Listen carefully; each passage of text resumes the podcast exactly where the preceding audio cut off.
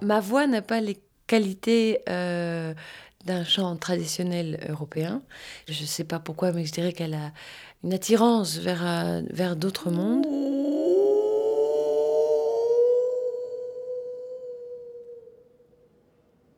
Je m'appelle Isabelle Dutoit, je suis musicienne, chanteuse, clarinettiste. Et je sens qu'il y a chez moi une nécessité de d'exprimer quelque chose qui est très organique et qui est très très lié au, monde des, des, sensations et je sens que c'est vraiment une recherche de d'une chose qui est dans dans mon ventre et qui doit être dite. Il y a une espèce de sentiment d'urgence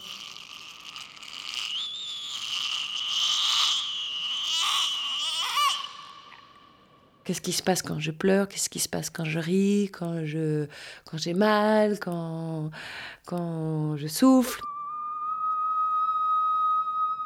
Donc tous les sons qui dont on se sert dans notre culture, dans notre société, dans notre éducation. Et en les travaillant, j'ai essayé de de les enrichir, de aussi voir comment comment il attaque, comment ça se termine, comment comment ça peut être développé, comment si, si on fait un, un son euh, euh, pour exprimer la souffrance, mais qu'on le fait plus haut, qu'on le fait plus bas. Malheureusement, quelque part, je sais pas chanter bien une mélodie. Et quand j'étais dans les conservatoires, j'ai toujours euh, voulu rentrer dans les chorales, les ensembles vocaux, etc. Et prendre des cours de chant. Et j'ai toujours été euh,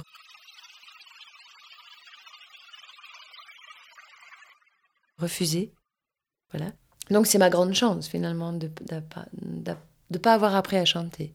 Et du coup de ne pas avoir peur d'abîmer quelque chose qui serait travaillé.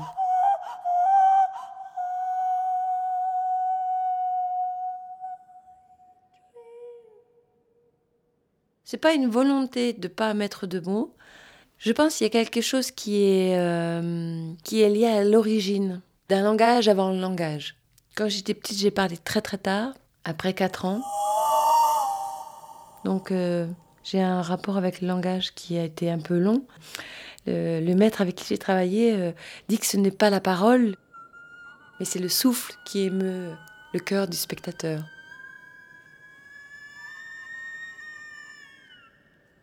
Le fait d'être euh, clarinettiste à, la base fait que je joue la voix comme un instrument. D'autant plus que, à peu près, on va dire en, trichant un petit peu, mais la tessiture que j'ai à la voix, c'est la tessiture de la clarinette.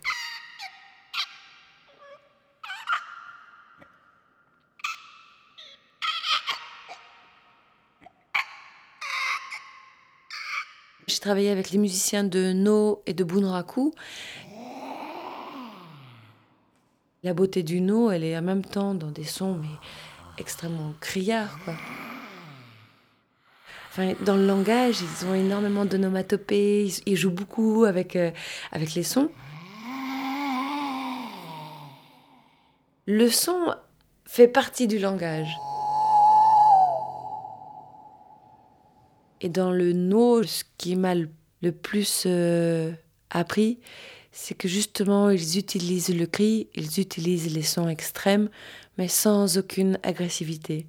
Et je crois que c'est ce que j'essaie de trouver.